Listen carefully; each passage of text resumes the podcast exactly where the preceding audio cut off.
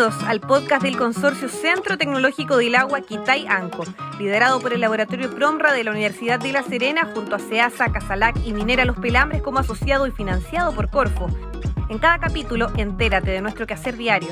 Desarrollamos y promovemos soluciones tecnológicas innovativas en recursos hídricos en las regiones de Atacama, Coquimbo y Valparaíso.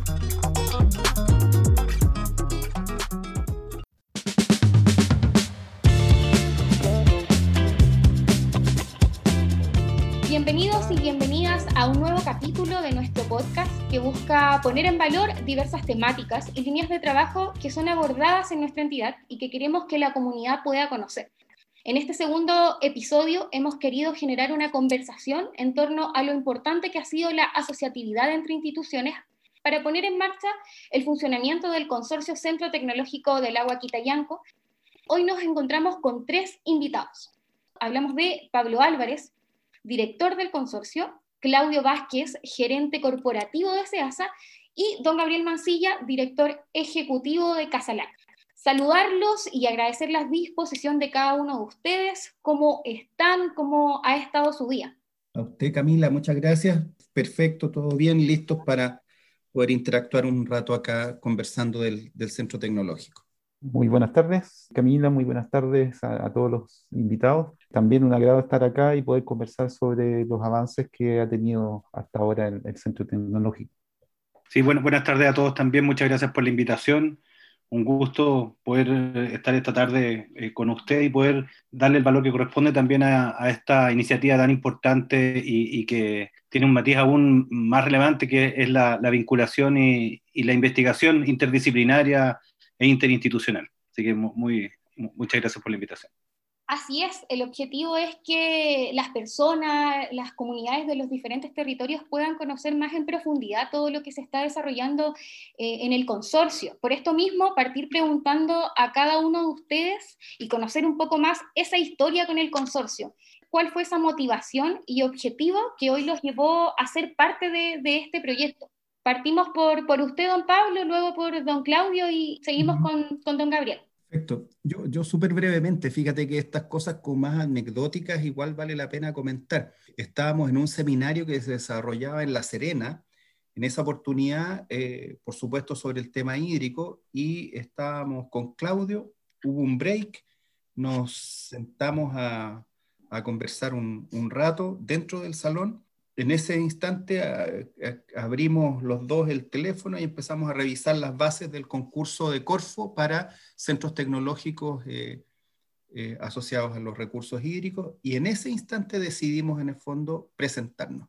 Y de ahí surge la, la idea de promover un vínculo con Casalac más un agente privado. Y ese agente privado ya hacía un rato que estábamos conversando con Antofagasta Minerals, Minera Los Pelambres en particular, sobre todo asociado a la, a, la, a la, situación hídrica y los pronósticos que hacíamos en ese entonces para, para Choapa, y eh, se, se, desarrolló después de manera muy, muy natural. Es por lo menos el recuerdo que tengo yo, después podrán ir saliendo otras ideas de, de cómo lo pensamos. Sí, yo, yo, creo que además de, de lo anecdótico que, que, resulta, claro, este, eh, lo que cuenta Pablo, que, que fue así tal cual, yo creo que esta asociatividad responde, y, como lo dice Pablo también, que es muy natural, porque son instituciones y además personas que, que venimos trabajando hace mucho tiempo juntos. No es una casualidad de que estemos tres instituciones como Casalac, como la Universidad de La Serena y el CEASA en este proyecto. Eh, es más bien, viene a, digamos, eh, eh quizás a, darle un empujoncito a una vinculación histórica donde además hay mucha complicidad, mucha sintonía entre las instituciones, entre las personas que participamos de esto. Y, lo digo como, iba, a utilizar la palabra consolidación, pero creo que todavía es un poquito grande. Yo creo que, es un empujón que permite crecer, permite desarrollarnos y, darle la posibilidad a que profesionales jóvenes vengan a, poner su experiencia, su, aprendizaje a, disposición de, del país finalmente. Y yo creo que, que, eso le da mucho valor al trabajo que estamos desarrollando porque, porque claro, este, este empujón busca la consolidación de unidades que se encarguen de hacer investigación de primer nivel y que además piensen en, bajarlo a través del desarrollo tecnológico en busca de la eficiencia del agua, de la generación de nuevas fuentes, etcétera, que, ya es propio del contenido del, consorcio. Bueno, por parte del CASALAC, también concuerdo bastante con lo que han mencionado tanto Pablo como Claudio. O sea, esta es una situación que, que, se dio prácticamente sola, o sea, que cae por su peso. Las tres instituciones han venido trabajando el, el tema hídrico desde hace harto tiempo y generalmente nos juntábamos en lo que era el directorio regional del agua o la mesa técnica del, del, directorio regional del agua, en el cual generalmente se llegaba a consenso sobre qué hacer, cómo enfrentar especialmente el tema de la escasez hídrica y, y, la poca agua que hay para tantas actividades que se desarrollan en la región. Siempre estaban esas coincidencias y me parece que lo que el consorcio, el consorcio fue, digamos, la, el punto principal y fue como la ocasión en el cual pudimos ya establecer este trabajo conjunto eh, con todas las de, de la ley, dentro de una estructura propia y con miradas que son bastante complementarias eh, en la cual cada uno puede aportar, eh, unos más que otros, naturalmente.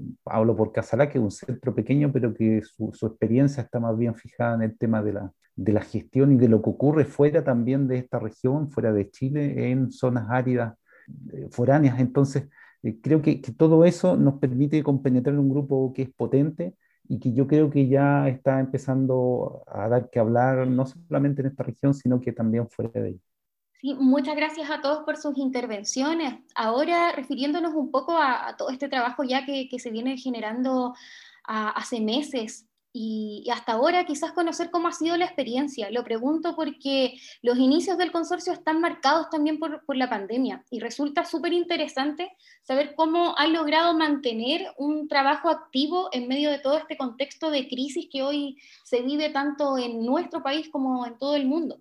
Hay, un poco de todo, eh, Camila, que igual vale comentar. Nosotros estábamos empezando precisamente todo lo que corresponde como a la fase de, implantación administrativa y gerencial del consorcio cuando eh, se sobreviene el tema de la, de la pandemia. Eh, ahora, como estaba establecido el desarrollo de las distintas etapas del consorcio, había una componente institucional o de desarrollo de, del gobierno corporativo del consorcio que había que desarrollar. Entonces, eh, también de alguna manera la, pandemia nos permitió ordenar los ladrillos del, consorcio de una manera un poco distinta, adelantando algunas tareas y eh, desplazando hacia adelante eh, lo, que corresponde sobre todo a actividades de terreno, a veces sustituyendo algunas de esas actividades por, otras, y eh, eso nos permitió sacar adelante lo, que hasta el minuto estamos, desarrollando. Cuestión que sin duda no habríamos podido hacer si no fuéramos en el fondo las, las cuatro instituciones que estamos aquí eh, trabajando. Todas nuestras instituciones tenían también detrás un acervo, o sea, algo importante al minuto de iniciar el consorcio es que compartimos varias cosas. Una de esas es la, territorialidad. O sea, de alguna manera, eh, SEASA, CASALAC, AMSA y la Universidad de La Serena, a través del laboratorio, habitamos la región. Y al habitarla, en el fondo convivimos con las dificultades, pero también con las virtudes que aquí hay. Y entre sus virtudes están las capacidades capacidades institucionales, capacidades a nivel de los equipos eh, profesionales, capacidades tecnológicas, porque hay laboratorios, hay equipamiento, hay infraestructura y hay posicionamiento. Y todos esos elementos, claro, daban el espacio para tener algún nivel de resiliencia frente también a la situación del COVID. Nuestras propias instituciones de alguna manera permiten allanar el camino para que el, consorcio pueda funcionar aún en estas condiciones que son bien, bien complejas. Lo que hemos hecho es una, un reordenamiento de la planificación y hasta el minuto vamos avanzando bien de acuerdo a lo programado. Algunas tareas las trajimos hacia adelante, las, estamos desarrollando ahora y bueno, sobre todo lo que corresponde a instalación de faenas y actividades propias de terreno, esas por supuesto se desplazan un poco a la espera de, de poder desarrollarlas ya libres de cuarentena. Por nuestra parte, como como, se hace dentro del consorcio. Yo creo que a nosotros sí esto no, la pandemia ha limitado, ha limitado ciertas acciones de terreno principalmente. Y, es un poco el reflejo en lo operacional, es un reflejo de lo que comenta Pablo. Hay, hay cosas que se pueden y otras cosas que no se pueden hacer. Yo, yo me, me, quiero referir a dos, dos, elementos que son más humanos. Yo creo que uno, una de las limitantes que nos ha provocado esta pandemia es el contacto con las personas.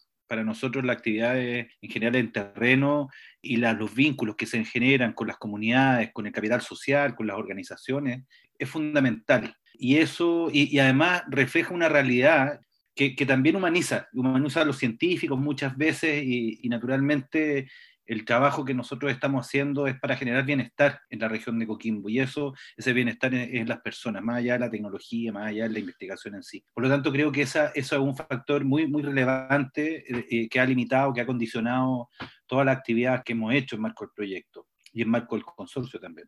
Y por otra parte, que quizás son, son cosas que normalmente no se mencionan, pero a nosotros en, la pandemia significó en, en, la práctica un retraso de aproximadamente un año en el inicio del proyecto, porque quien lideraba este proyecto no, no, era, no era chileno, era, era de otra nacionalidad, y estaba también en una situación familiar muy, muy particular que finalmente hizo que tomara la decisión de retornar a su país de origen. Y esto también yo creo que es, es un factor bien humano, muy legítimo por lo demás, porque eh, finalmente como generación, como generación estamos viviendo algo que, que, es muy particular, lo que involucra la pandemia en sí a nivel planetario, es muy particular eh, y no es algo que, que, que hayamos vivido, vivido, yo creo que ninguno de las personas que, están...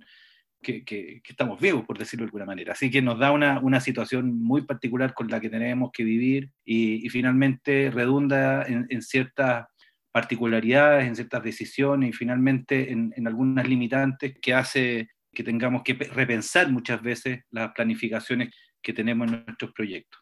Así que creo que eso fue un factor, eh, dos, dos, aspectos que, que, condicionaron nuestro, nuestro año 2020 particularmente.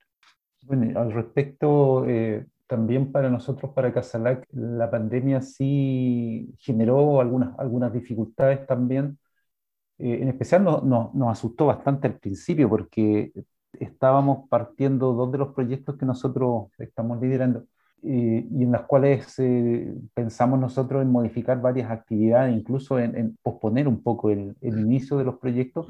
Sin embargo, ahí conversando especialmente con el consorcio, lo que decía Pablo al inicio, sí se podía modificar algunas actividades, adelantar algunas, retrasar otras que implicaban quizás terreno, y por lo tanto se empezó a funcionar de esa forma y podemos decir de que creo que vamos bien en, términos de, de, los tiempos.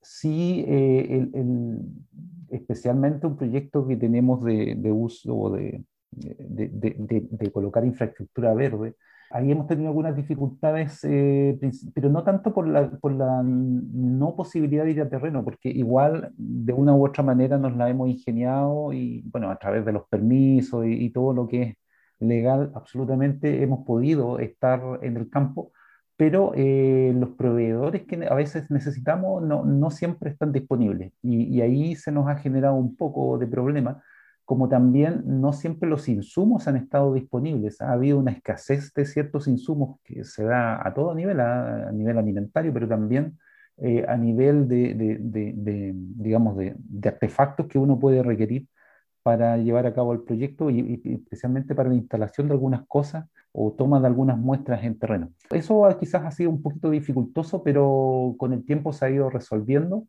eh, ha ido un poquito más lento, ha hecho un poquito más lento los desarrollos del, proyecto, en especial de uno de los, nuestros proyectos, pero eh, en términos concretos eh, no estamos atrasados. Sí nos gustaría haber ido un poquito más rápido, pero creo que, que vamos dentro de lo, de lo, presupuestado.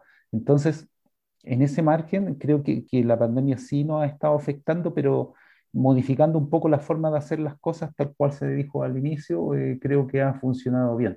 Y lo otro que también quería destacar eh, o, quería hacer ver, que este tema de la pandemia también nos ha obligado a, o por lo menos a nosotros, nos ha hecho ver dentro de las personas que trabajamos, eh, que trabajábamos siempre, pero que ahora estamos, digamos, en esta faceta de pandemia, que disponemos de ciertas capacidades que no sabíamos, eh, que disponemos de algunas capacidades de, de comunicación, de, digamos, de acercamiento a personas o a grupos de personas que no lo teníamos o que no lo sabíamos. Y, de hecho, a poder eh, llegar con soluciones y llegar con ideas que, no, que antes no habíamos previsto. Entonces, todo esto, esta, esta como eh, cultura de juntarse a través de la red, de conversar mucho a través de la red, como que nos ha hecho descubrir algunas cosas y, y resolver asuntos que, o mejorar asuntos que ya teníamos planificados que quizás antes no lo, no lo podríamos haber tenido porque el tiempo de juntarse tanto no estaba. Entonces yo creo que eh, dentro de lo negativo que puede haber sido, ha habido puntos positivos también.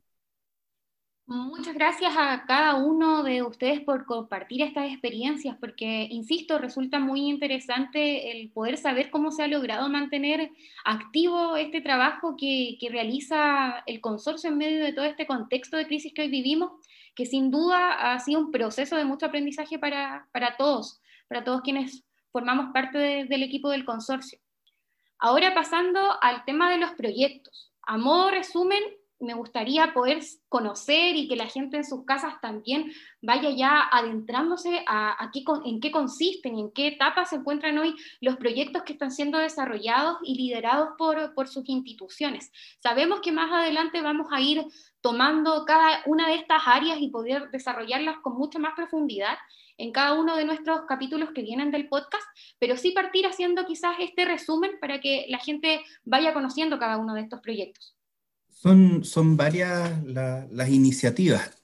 Para que las personas también entiendan, Camila, cómo se configura el consorcio y en el fondo porque a veces nos van a encontrar hablando de un tema y en otras oportunidades vamos a aparecer hablando de otros, de otros sujetos de interés. Es porque el consorcio cuando se postula, en la postulación propone el desarrollo de cinco temáticas tecnológicas, más un desarrollo organizacional o corporativo en el fondo para el consorcio, que, que le permita operar durante el periodo de desarrollo, que son estos cinco años, y posteriormente a eso. Entonces, en los ejes temáticos, nosotros partimos con estas cinco iniciativas que van como en, una escalada, están planificadas, unas parten primero, otras después y así, hasta que al final están las cinco operando, que es lo que en este minuto está ocurriendo. Ya están las cinco, las cinco líneas funcionando. Pero eso no quiere decir de ninguna manera que las instituciones se inhiban de avanzar y, por otro lado, que las instituciones también creen valor sobre otros ejes nuevos que pudieran aportar también al consorcio. Entonces, nos van a encontrar hablando, por supuesto, sobre los APR, estamos abordando desde el punto de vista corporativo. O sea, en el fondo está Casalac, está SEAS, está la Universidad de La Serena, está Antofagasta Minerals, y todos estamos proveyendo de información, de datos, qué sé yo, para ir configurando respuestas que permitan ir avanzando en el tema, por ejemplo, de los APR, que es un asunto emergente y que en el fondo al consorcio y sus instituciones formadoras les, les, llama la atención, les llama el interés, pero además en el fondo somos convocados. Y eso es re importante porque también significa que hay una coordinación de las instituciones para poder servir a las problemáticas regionales o del territorio, más allá de estos cinco ejes o de estos cinco lineamientos que redundan en un determinado proyecto que tiene un nombre. Pero nosotros, yo espero que desarrollemos más que las cinco líneas que tenemos definidas en este minuto. De esas líneas yo me voy a referir exclusivamente a dos, muy brevemente. Una es la que se refiere a recarga artificial de, de acuíferos y otra la que se refiere a barreras transversales para la recarga de acuíferos. En el proyecto o en la línea de recarga artificial, estamos diseñando, estamos en la etapa de, primero se planificó, después se diseñó, estamos terminando la etapa de diseño que permite relacionar, en, la etapa de diseño hay muchas, muchas componentes, pero una de esas es la relación entre las aguas superficiales y las aguas subterráneas para el diseño. En esa etapa estamos en este momento. Cuando aquello se termine, viene el diseño propiamente tal de la obra, ¿ah? el diseño de ingeniería, y posteriormente con todo aquello vendrá la instalación propiamente tal del piloto. Eso debiera ocurrir de acuerdo a nuestra, y, al ideal es que de aquí, ojalá a final de año, lo tengamos, estemos inaugurando, lo esté empezando a funcionar. En las barreras transversales para la recarga de acuíferos, también se ha avanzado desde el diseño hasta el desarrollo de ciertas tecnologías que permitan el monitoreo de las aguas en, estos acuíferos recargados a través de las barreras transversales. Y también ahí estamos en etapa de diseño para posteriormente, en el fondo, implementar el piloto con la tecnología que aquí se desarrolle. Lo dejo ahí y le paso la palabra a nuestros eh, colegas para que cuenten. Gracias, Pablo. Sí, yo, yo creo que también la gente tiene que, saber que este consorcio viene, viene y, y, también se da mucho por la naturaleza de nuestra región donde estamos, que es una zona árida, donde los flujos superficiales cada vez son más escasos, la presencia de la nieve también, que es donde se almacenan nuestros nuestro recursos. También, y, y, en este periodo en particular, que es un periodo de escasez de agua que ha sido sostenida por varios años, uno de los principales problemas que tenemos como territorio, como región, en Atacama, en Coquimbo y también en, al norte de la región de, Valparaíso, es la, incertidumbre que hay sobre uno de los elementos que, en buena parte está sosteniendo el uso del agua, que, que, es el componente subterráneo. O sea, lo que, lo que Pablo ha mencionado tiene relación con el agua subterránea, lo que está haciendo Casalac, también con la gestión de APR también. No es la excepción el SEASA. El SEASA también hace algunos años ha ido incorporando dentro de, su, de sus áreas de investigación componentes geofísico e hidrogeológico. En eso es que hemos, hemos estado participando en conjunto con PROMRA en varios proyectos, proyectos eh, de financiamiento regional, también proyectos con financiamiento de, fuentes nacionales, como, como la NIL principalmente a través de su instrumento FONDEF, donde estamos conociendo o, buscando conocer mejor la dinámica del subsuelo. En ese ámbito hemos tenido la posibilidad de adquirir equipamiento de primer nivel para mejorar la observación del recurso en el, en el subsuelo y, en particular en este momento y en marco del consorcio estamos ejecutando un proyecto que lleva tres o cuatro meses de, de ejecución liderado por Etienne Brachani, que mm, lo que busca es generar metodologías para conocer em, los niveles de recarga hidrológica en acuíferos, en roca fracturada. La verdad es una temática que es muy nueva en nuestro país, en el mundo también hay, poca bibliografía sobre estas prospecciones, eh, y lo que buscamos es, por una parte, generar investigación de, primer nivel, eh, conocer cuáles son sus dinámicas, conocer la, recarga hidrológica y, aprender a cómo gestionar estos acuíferos. Ese es nuestro principal interés.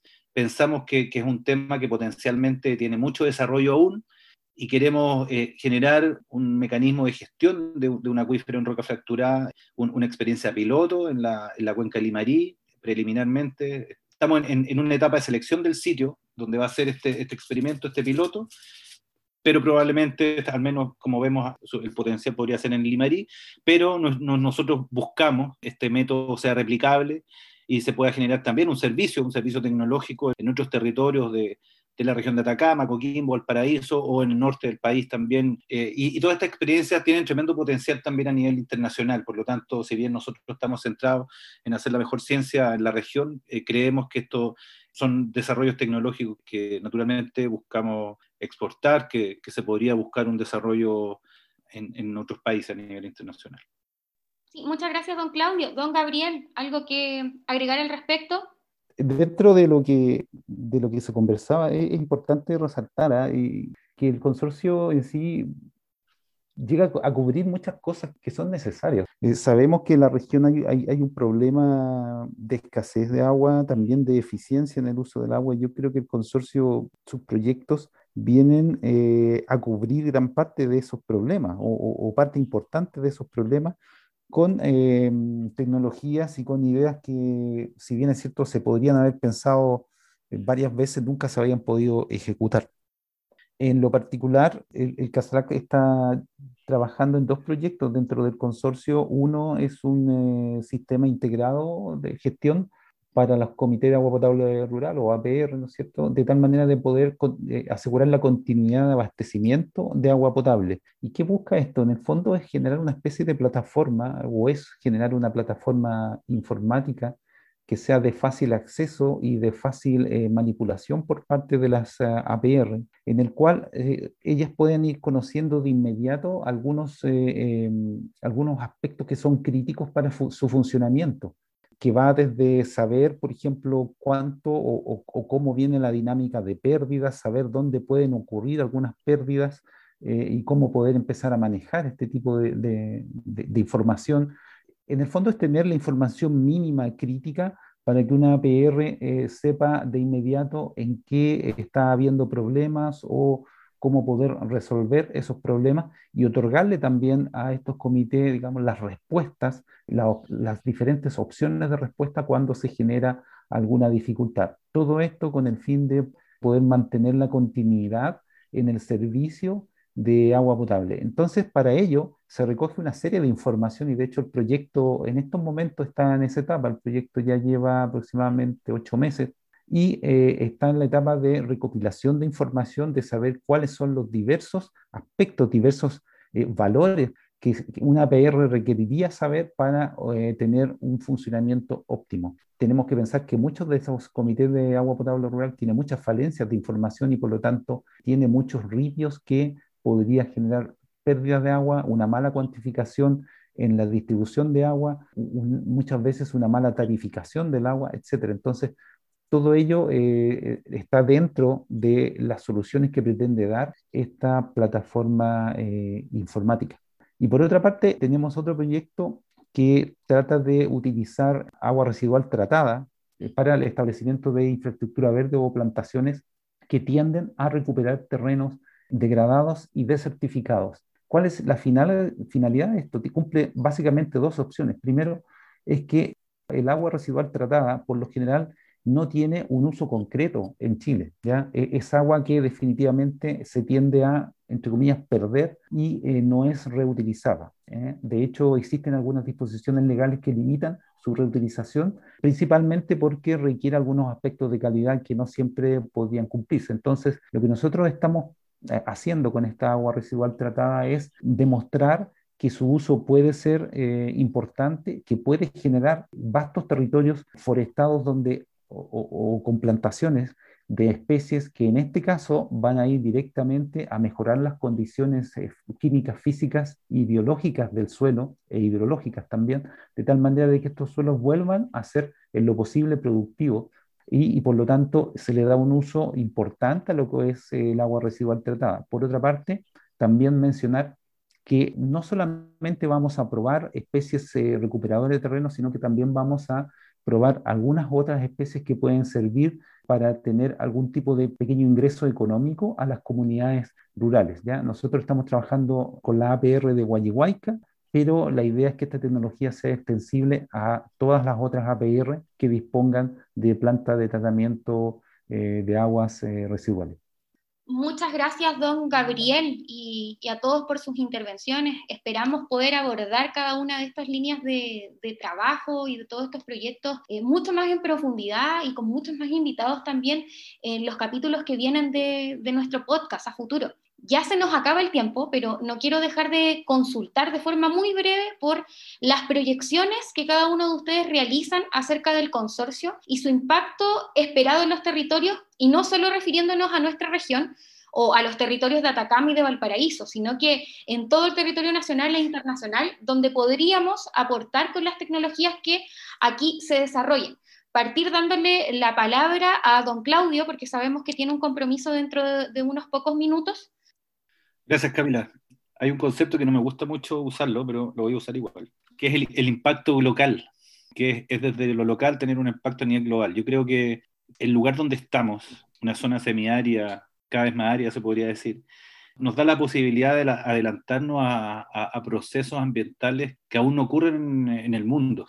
Y pienso que eso da, también da una oportunidad de, poner la ciencia que hacemos al, servicio de las comunidades y poder tener impactos eh, en, nuestra región o, en nuestro país, en el norte de nuestro país inicialmente, y que esto pudiera tener potencial o, un uso eventual en el futuro en otros países. Yo creo que esa, esa mirada no es muy difícil alcanzarla. Eh, hemos visto como en ciertas áreas de, de la ciencia tenemos ventajas eh, comparativas, tenemos laboratorios naturales donde la ciencia ha, logrado un impacto muy relevante en la ciencia nacional. Y, es un poco el camino que, nosotros vemos. Creo que esta vinculación virtuosa entre, por una parte, la investigación, la oferta de investigación de la región de Coquimbo y por otra, la demanda de, conocimiento, como, como lo es Minera Los Pelambres, y, el acceso que, ellos tienen a la información, a las problemáticas que tienen las distintas comunidades, por una parte la cuenca Choapa, pero también es extendible al resto de la región, es muy relevante y nos permite tener eh, a nosotros como instituciones científicas mayor claridad de cuáles son las problemáticas que le aquejan a nuestra región, eh, y también evaluar posibilidades de, resolverlas, de, evaluar nuevas fuentes, de traer tecnología a la región y al país eh, y buscar naturalmente cada día hacer más eficiente el uso del agua y también tener un impacto en, la cultura, en la educación de las personas de nuestra región. Creo que eso también eh, no debe estar ajeno a los objetivos y a los compromisos que tenemos como instituciones y como consorcio. Eso.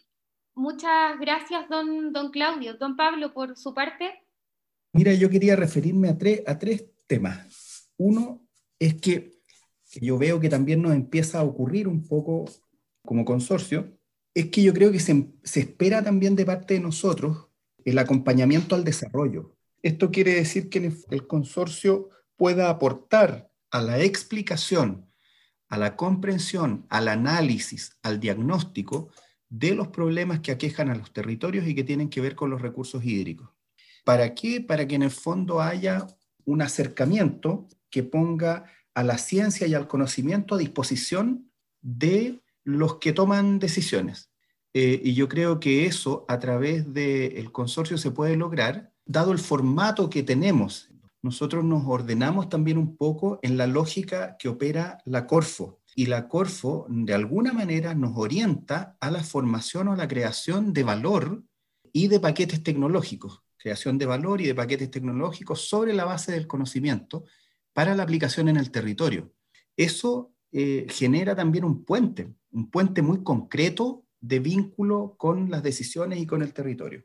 El otro, el otro aspecto que a mí me parece relevante es la, la creación de agendas, ¿ah? las agendas locales, las agendas de los territorios, las agendas de las, de las zonas en función de sus balances hídricos y de, sus situaciones asociadas al, agua, eh, de tal manera que los consorcios puedan poner temas y que esos temas en el fondo permitan planificación y posteriormente desarrollo. Un tercer elemento que tiene que ver con esto es una, cuestión de mirada nacional que me parece súper potente también, porque el consorcio eh, Centro Tecnológico del Agua Quitayanco no es el único consorcio que hay en Chile, hay tres está el, Centro Tecnológico Quitayanco, está CAPTA, que está en la zona centro, y está eh, CTH2O, que es el consorcio de la zona centro-sur. Entonces, bajo la misma lógica en que ha sido creado el consorcio eh, tecnológico Quitayanco, hay dos consorcios más y por lo tanto estamos abarcando territorialmente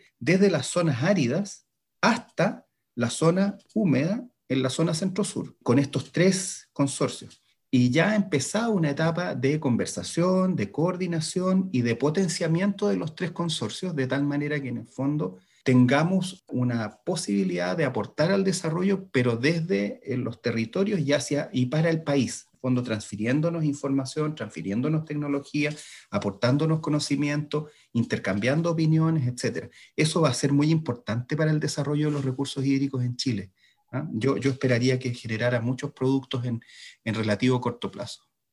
Creo que en gran parte está dicho lo que, las importancias que puede tener la, los alcances de, de, este consorcio, pero me parece muy, muy relevante el hecho de que, si bien es cierto, como se, se menciona, hay tres consorcios funcionando en distintas zonas, la relevancia que tiene eh, la zona, la macro zona norte, que es donde está trabajando, bueno, en parte a lo cual se, engloba mejor lo que está haciendo eh, Quitayanco, es que, como bien decía eh, Claudio, nosotros nos estamos en parte adelantando a una situación que viene y que está avanzando fuertemente hacia el sur de Chile, o sea, en la escasez hídrica. Pero eh, ya, viene un, un, trabajo de antes, ese trabajo anterior hace de que las ideas que se van generando sean cada vez más avanzadas.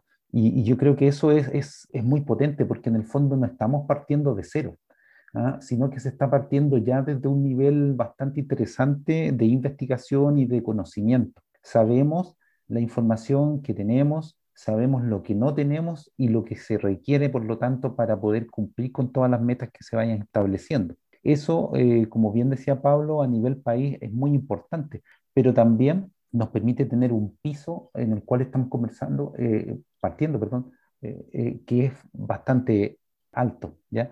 Entonces, bajo esa perspectiva, el, el, futuro de los recursos hídricos en Chile, si bien se ve difícil por la escasez, pero también podemos pensar de que vamos a tener las tecnologías para superar estos problemas que se van generando y que necesariamente a nivel país eh, los organismos de Estado, tanto Congreso, gobierno, etcétera, necesariamente van a tener que ir hacia estas tecnologías, van a tener que requerirlas y, y, lo importante va a ser que van a estar disponibles, ¿ya? van a estar ahí y no vamos a tener que partir de cero, que es lo que pudo o, o lo que nos ocurrió hace un tiempo atrás. Entonces, creo que ahí está la, importancia de esto, no solamente para las regiones de, Atacama, de Coquimbo y de Valparaíso, sino que a futuro eh, para, para el país. Creo que, que esa es la, es la, potencialidad que tiene el consorcio y es donde yo espero sigamos trabajando no solo en estos proyectos, sino que aún más allá, porque yo creo que estos proyectos son un punto de partida ya a un nivel bastante elevado, pero se puede seguir avanzando más. Bueno, agradecer a, nuestros invitados de este segundo capítulo, don Pablo, don Claudio y don Gabriel, por su participación e, e, intervenciones. No sé si hay algo que les gustaría agregar para ya ir culminando este episodio de, nuestro podcast. Camila, solo cerrar, agradecerte por, por el desarrollo de la actividad y por la posibilidad de juntarnos también con Claudio, Gabriel, a, a conversar de estos temas. Esperamos en la siguiente oportunidad poder contar con AMSA y desarrollar ahí otras, otras temáticas. Muchas gracias. Muchas gracias por la invitación, Camila, y, también al consorcio. Igualmente, muchas gracias, un gusto estar con ustedes y bueno, a seguir avanzando en las tareas que nos implica el consorcio. Muchas gracias a ustedes. Por mi parte, también me despido. Agradecer también a todos y todas quienes nos escuchan e invitarlos a poder compartir este contenido y a seguirnos en nuestras diversas redes sociales. Somos el Consorcio Centro Tecnológico del Agua Quitayanco y desarrollamos soluciones tecnológicas innovadoras en recursos hídricos. Será hasta una nueva edición de nuestro programa.